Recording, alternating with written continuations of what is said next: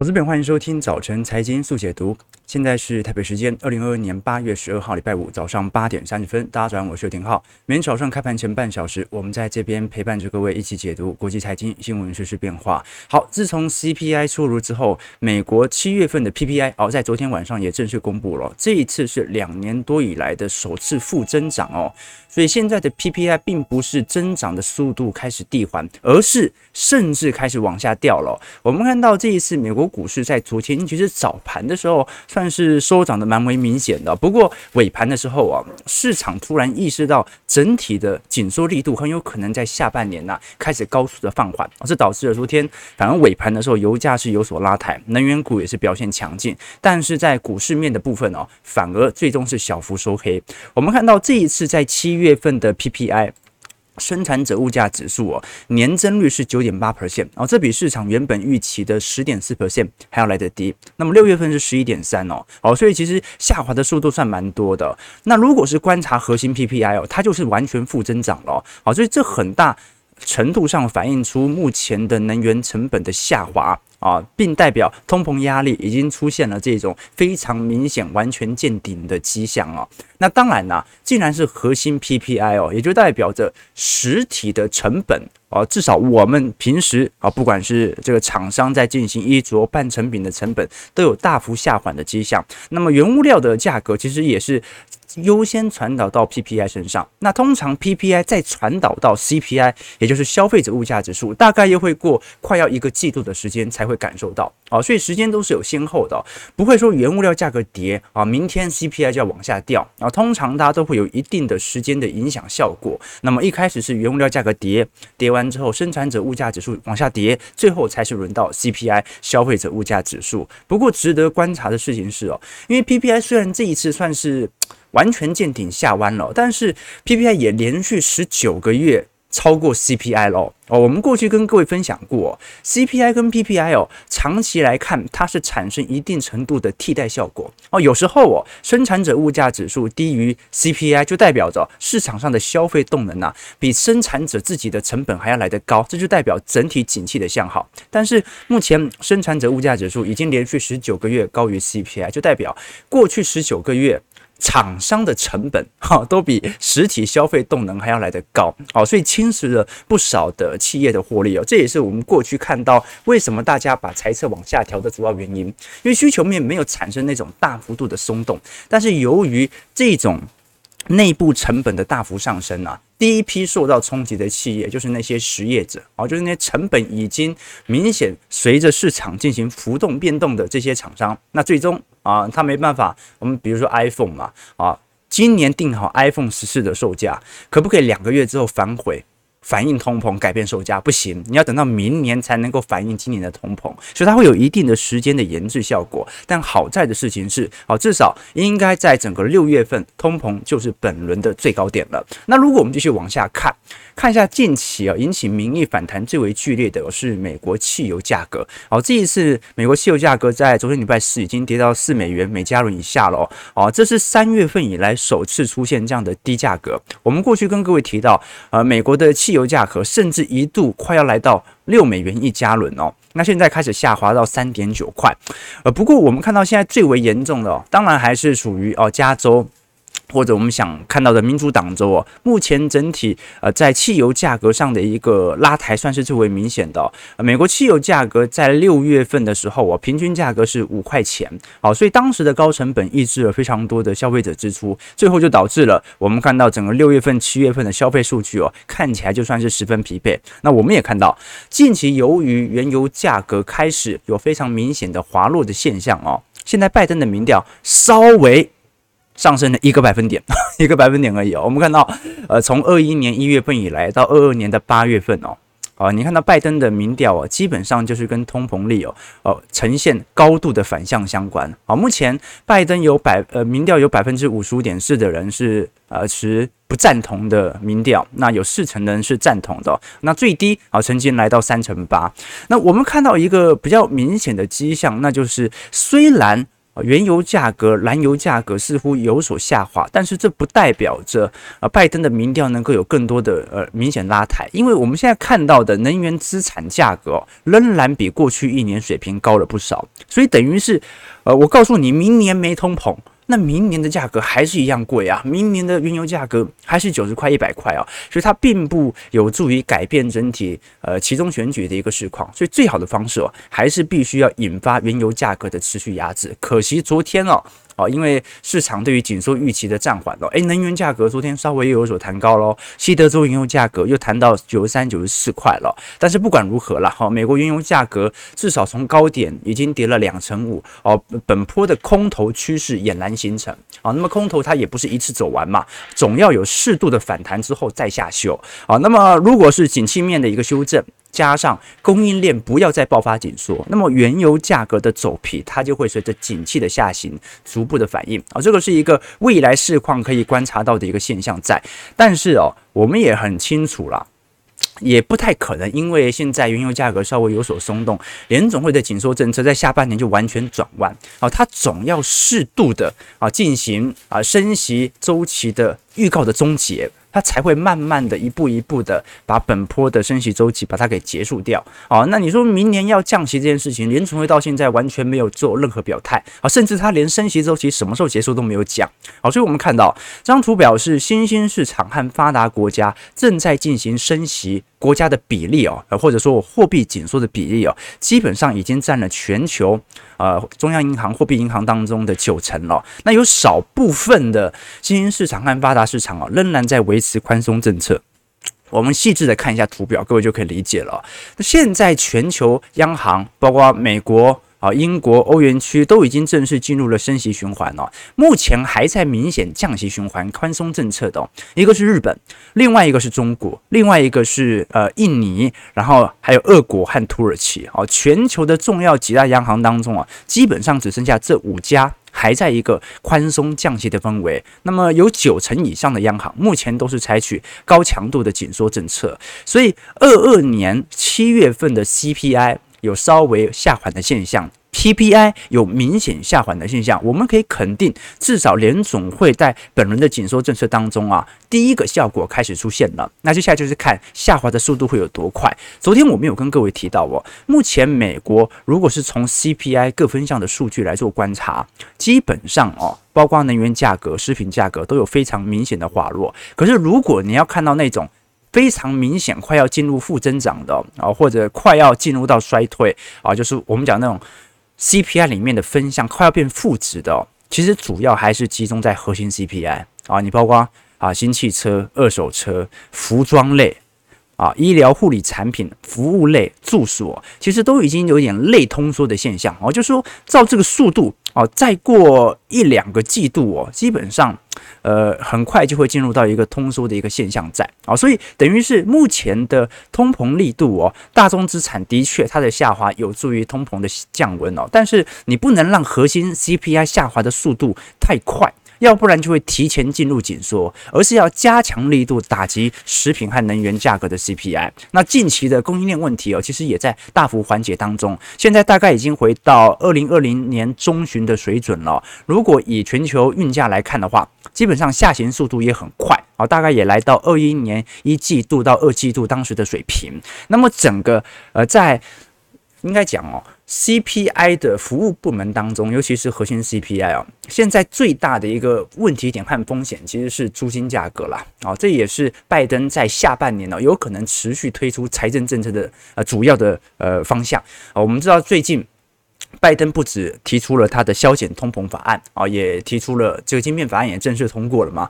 那现在下半年啊，我们预估整个民主党所使出的政策可能会越来越多，其中一项就是租金补贴方案。为什么？因为目前租金。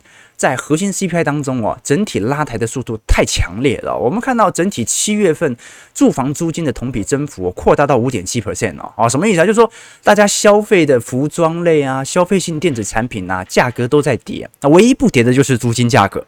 美国房价指数哦，就算现在没人买房哦。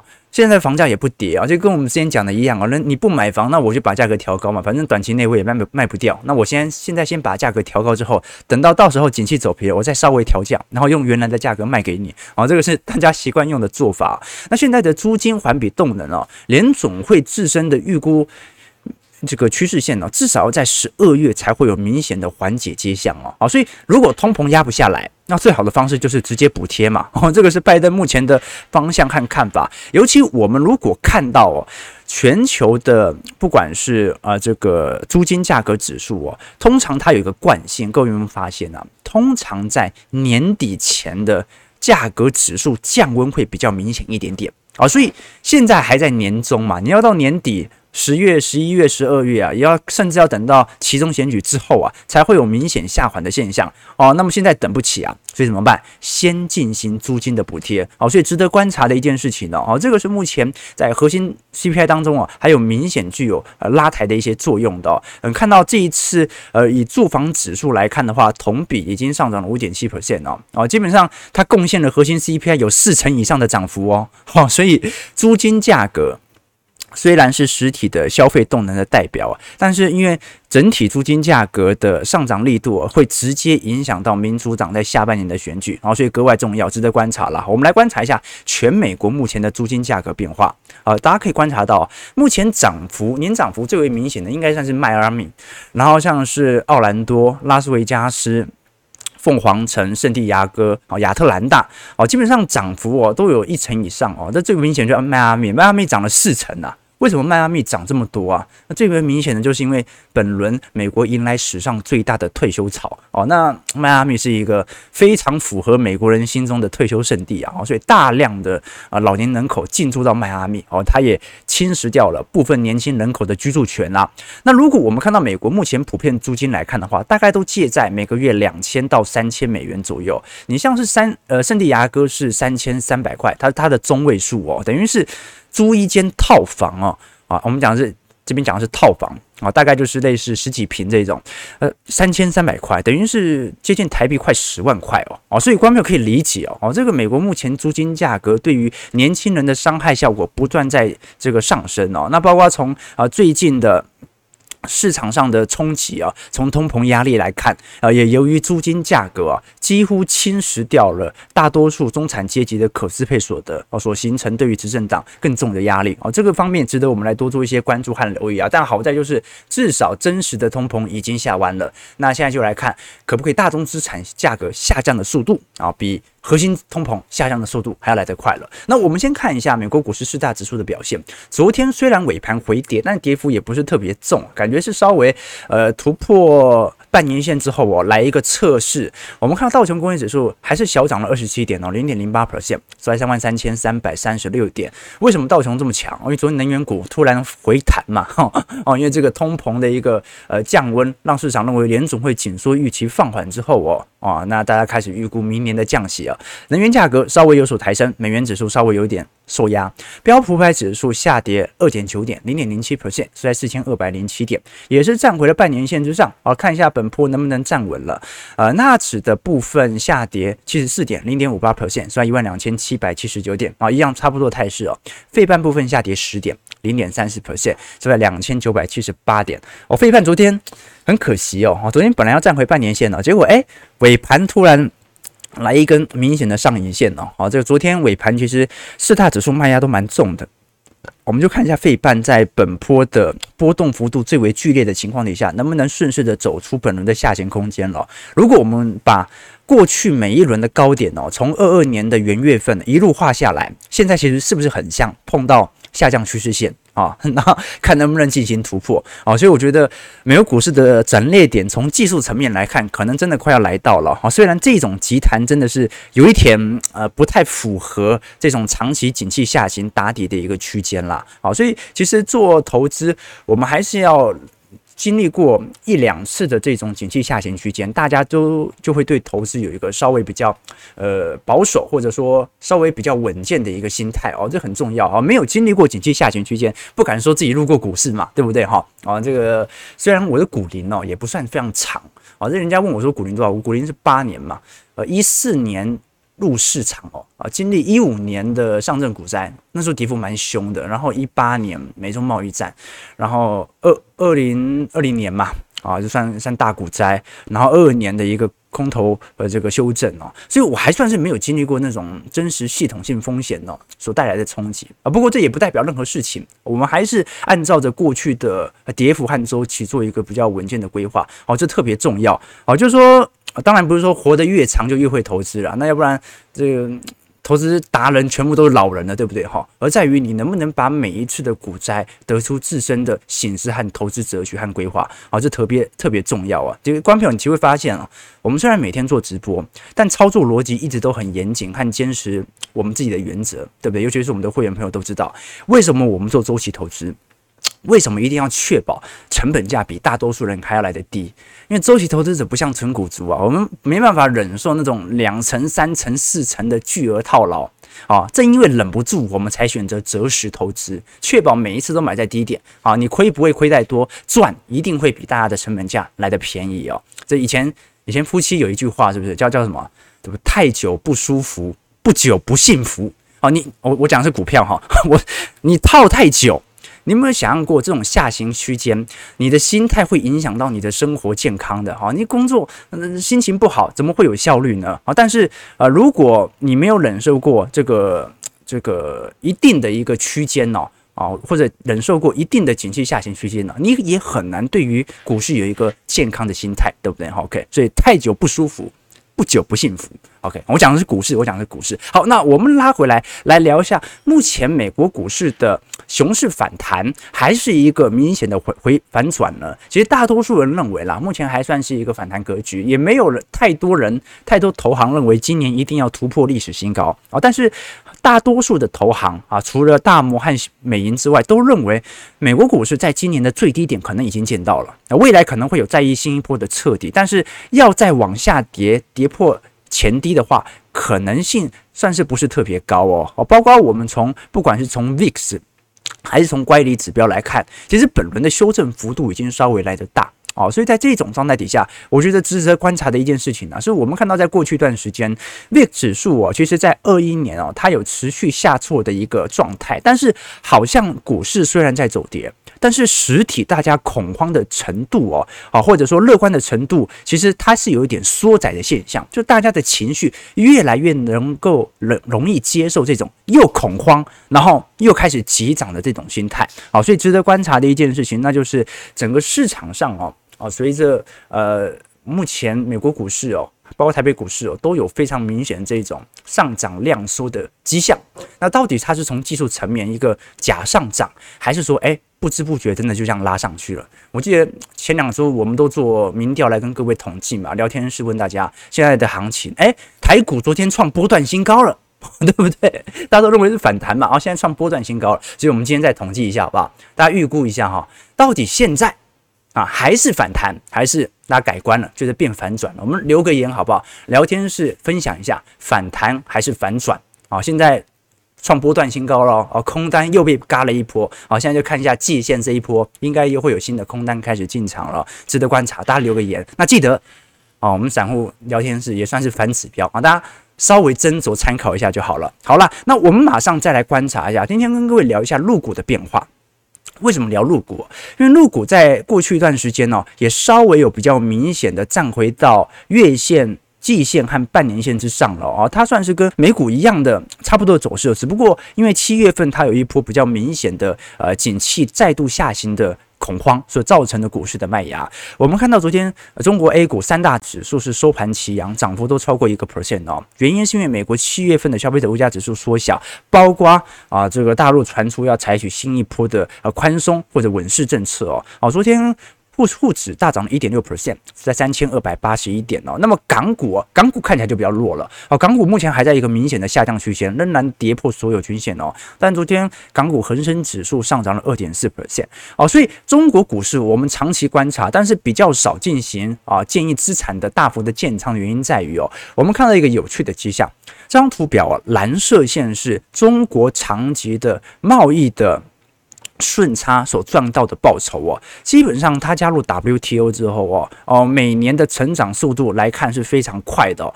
那就算是一五年曾经经历过明显的下行、景气下行格局哦，它仍然熬过来了。可是我们看到红色线哦，红色线是国际的资金的储备量哦，在中国的资金哦始终没有大幅的上升过。什么意思啊？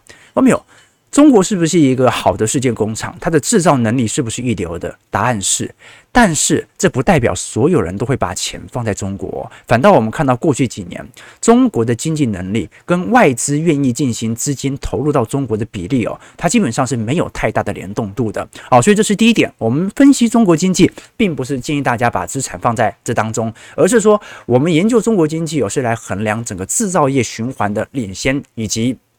它对于全球股市的前瞻作用哦，其实这种很明显的哦，这是史诗级的剪刀差哦，看起来就有一点隐忧了哦。就是说，你可以理解说，如果外资的资金也没有大幅度的注进驻，那么中国的房市啊这些啊，它的泡沫哦，它就不是真的资金在流入，而是市场上的估值上的推高哦。所以的确。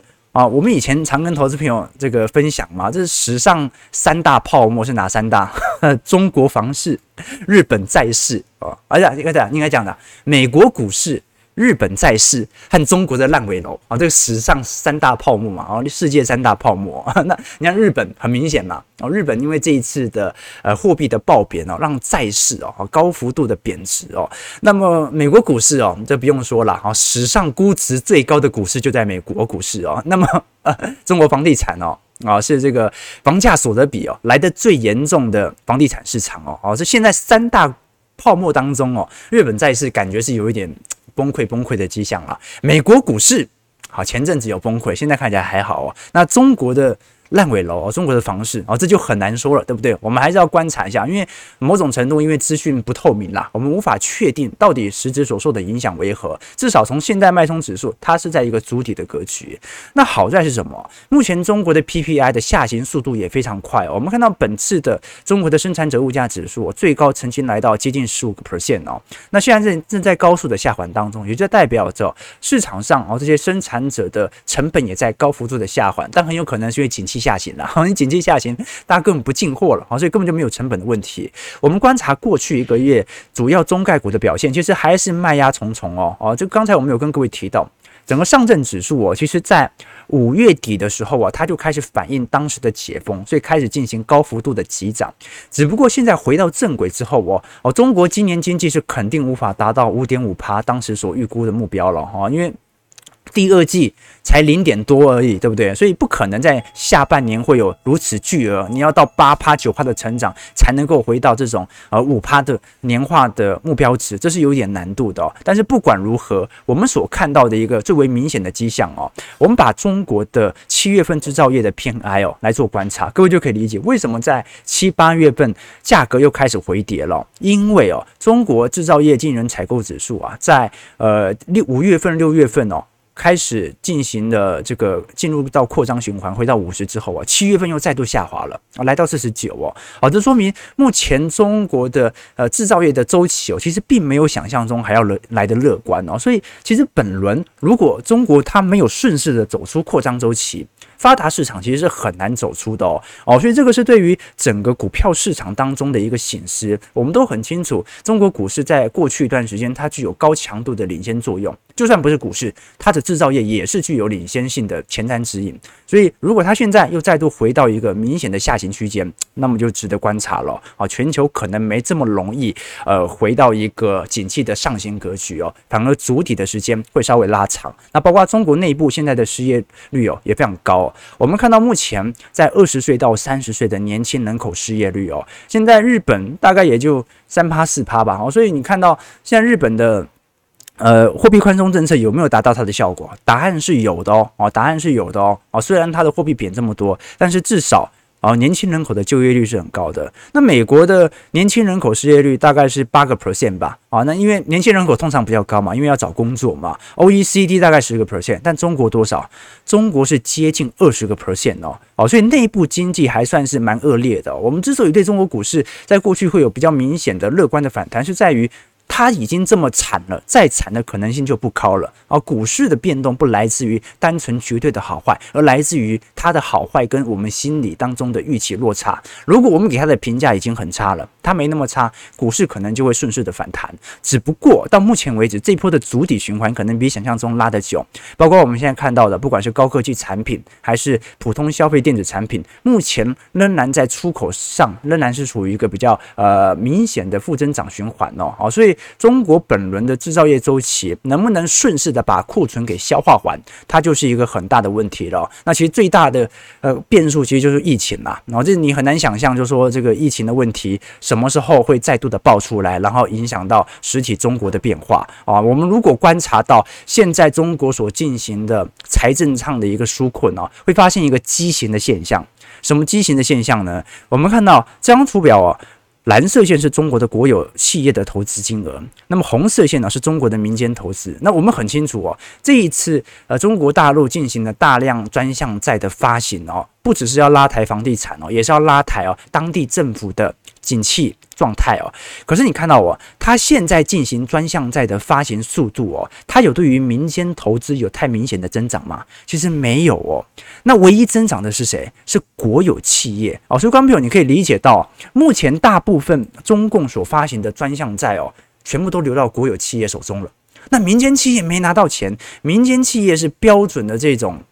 景气的前瞻指引嘛，那民间企业不好，然后国有企业救起来，有什么意义呢？哦，所以这个是中国在现在面临最大的问题。那我们过去跟各位提到哦，中国的信贷脉冲指数哦，它具有高强烈的领先作用。各位看到深蓝色线永远跑在棕色线之前，深蓝色线哦，基本上我们所看到的是中国的信贷脉冲哦，那么。呃，棕色线呢是中国啊信贷占整体 GDP 的一个比例哦。通常中国信贷脉冲会领先于中国的经济，那通常中国经济其实跟全球景气是高度联动的嘛。哦，所以如果现在的信贷脉冲哦开始上行，而且来到接近正值的区间，但是它大部分的专项债又是集中在国有企业，那其实对于整个社会的冲击会持续的发酵。哦，那么我们看到最近烂尾楼的问题其实也在持续的引发当中，虽然现在的。停贷风波，或者我们讲的烂尾楼哦，已经受到国有资金的明显的介入。但是不得否认的一件事情是，现在的二零二二年的房市哦，哦，比二零二零年啊受到疫情冲击还要来得差劲哦。啊，这个是我们看到最为明显的一个现象啊。所以可能本波的景气，大家还是不要过度的乐观。然后对于美国股市近期的反弹啊，或者台北股市的大涨，可能都有一点。过度过度对于前瞻啊比较乐观的一个现象。好，八点五十八分，我们最后时间马上来看一下台股。好，台股大涨啊，回一万五千两百点了。好，昨天放量大涨两百五十八点，收在一五一九七。好，那。登了一个半月以来的新高，好，现在开始要挑战季线的位阶了。那外资昨天反而是大买了一百四十亿，然后收到系统单的推波助澜效果。台币昨天也稍微回升回月线以下了，收在二十九点九四块。那我们其实也可以看到了，现在整个新兴市场的货币通膨的力度其实是呃越来越明显了。我们看到，不管现在是呃昨天是泰国升息嘛，然后现在的菲律宾、印尼哦，其实通膨力度都已经来到五趴六趴了。哦，那。台湾通膨还在三趴多，其实已经算是蛮厉害的哈。那看一下外资买卖超的变化啊，外资昨天买了一百四十亿，投信买了十亿，三十五日买超了，观众朋友啊，明天下个礼拜一再买超，下礼拜二再买超。投信的买超又创历史新高纪录了哈，这一次投信已经连续三十五天买超，买超金额一共有四百七十四亿哦，是史上第二长的连买纪录喽。那我们观察到昨天啊，不管是全职股还是金融股，都有明显的拉抬的现象在。那现在值得观察的一点呢，是因为七月份的金融股的获利其实表现的比想象中还要好的非常多哦。因为七月份呢，我们都很清楚哦，前半段还是受到非常明显的资产减损的效果。那这一次。是五家金控业者七月份的获利出炉之后啊，基本上仅仅只有国泰金和台新金啊两家单月获利较前月有明显的下滑哦。那现在富邦金呢是夺下了单月纯益累积纯益啊这个累计 EPS 的三冠王。好，那我们知道过去一直以来都是国泰金是金融龙头哦。好，现在富邦金已经连续好几个季度哦，然后开始超越国泰金了，包括市值也是哦。那我们看到，其实在整个金融股的实质七月份获利当中哦，大部分都是增长的，而增长最为明显的，像是富邦金，富邦金月增率有三二百三十八趴，不过如果是从年增率来看的话，是衰退二两成四哦，这很正常嘛。好，现在台北股市点位比去年还要来得低啊。那么其他还有明显增长的，开发金也不错，开发金年增和月增都有明显在上升趋势。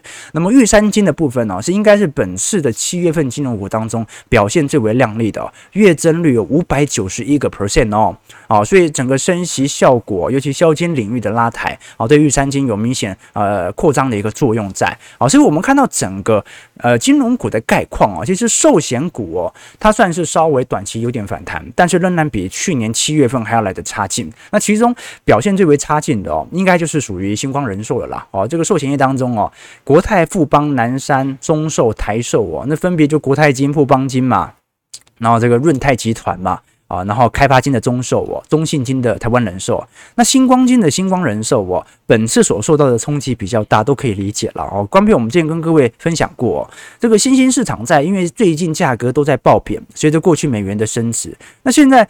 呃，这些金控当中哦，持有新兴市场债的比例，大部分大家都持有两成到三成左右。像国泰金是持有两成二啊，占净值比重；富邦金大概持有占两成一，中信金大概在两成四啊，呃，两二二十点四个 percent。星光金占了几成啊？星光金占了八成啊。啊，所以观观众你可以完全理解新光金的资产减损比较严重的原因，它有八成都是新兴市场债啊。哦，你看它恶债的比重哦，也是相对于净值大概有十个 percent。哦，所以你可以理解哦，像恶债完全违约，然后新兴市场债啊价格大幅走跌的情况底下啊，对于部分啊资产比较集中在新兴市场股所形成的伤害，那反倒是我们所看到的银行类股哦，表现就是清一色都蛮亮丽的哦。银行类股不管是在年增率还是在月增率哦，都有非常明显的一个上行的空间，也来自于利差的扩大。不过下半年呢，应该就会出现由于景气下弯啊，你景气下弯之后，大家的借贷意愿就会减少了嘛，啊，所以到时候呃，基期高的这些放贷股、银行股还是有比较大的回跌可能性的。那最后就产险了，大家比较关心产险，不过产险一直都不是最大的问题，因为产险在整个寿险资产的规模金额一直都不是特别的大。我们看到整体七月份台湾产险的防疫理赔大概是二百二二百三十三亿哦，这是今年单月份的新高哦，今年以来的理赔件数。呃，对于理承保件数来看，已经上升到两成了。所以，光表呃，虽然现在来到七月份哦，啊，但是还是要注意一点哦，不是大家都赔完，不是大家都得完了。现在呃，去理赔的人哦，只占了当时承保件数的两成而已，还有八成的人没有去理赔哦。好，所以哦，这八成的人以后会不会得，或者以后会不会这个主动去闲晃？得到这个新冠之后，然后再去找呢，这个是值得观察的。其实我一直觉得很有趣啦。台湾现在的确诊率大概是两成左右嘛，其实蛮低的啊，对，蛮低的，就只有两成左右哦。那啊，觉得值得观察了。好，这个 Omicron 像像 BA 五嘛。哦，也开始传进到台北，越来越多了啊，所以理赔金额未来有没有可能再度上升？是有可能的。那对于如果是以寿险作为主要营收来源的哦，这方面就不值得一提。但是如果它本身的资金规模没有那么大的，你像是兆丰产险的部分哦，呃，它本身它兆丰金并没有强。强大的这一种寿险资产的营收规模受到的冲击就会比较明显，那中信也会稍微受到一些影响啦，这是值得大家观察的部分。好，所以金融股整体来看，呃，如果真的台股现在就是绝对底部的话，那可能寿险股啊、或者说证券股的最低点可能就要准备迎来了啊。不过是银行股、放贷股的部分哦，目前还在利多释放，对不对？好，那在景气下行格局。大家等的不是利多啊，大家等的是利空什么时候出来才会在测试底部。好，我们看到台北股市上涨十七点，呃，整体成交量呢又量缩了啊，一千七百亿左右。看起来今天外资不卖啊，那台股就量缩，哦，是在一万五千两百二十二点左右。好了，那算是准备要挑战季线了。大家觉得会过吗？我们刚才看一下，哎，全部变啊，反反转反弹，OK。上个礼拜我们是看到大家都说全部都是反弹，对不对？这一次啊、反弹大概占三分之二，反转三分之一了啊、所以还会涨是，是 会涨涨到你说反转就要往下跌了，对吧？好了，感谢各位今天的参与了哦，黑数很多，对不对？很多人确诊也不讲，对啊。但我的问题是，现在去理赔的人才占两成嘛，你还有八成的人当时有做承保的，现在都还没去赔啊、哦，那很有趣啊，对不对？照理来讲，不是应该得了马上就要去。拿证明，然后赶快就去要求理赔嘛，对不对？好了，九点零五分啊，礼拜五啊，今这个礼拜其实全球股市表现还不错啊，其实过去几个礼拜都是，对不对啊？台北股市算是在呃昨天了，好不容易在昨天才有一个明显的拉抬。那么随着股市的创高之后，到底是反弹还是反转呢？我们就看一下下礼拜看季线能不能站上去喽。感谢各位今天参与，如果喜欢我们节目，记得帮我们订阅、按赞、加分享。我们就明天早上八点，哎，不是明天，礼拜一早上八点半，早晨财经速解读再相见。祝各位投资朋友开门顺利，操盘愉快。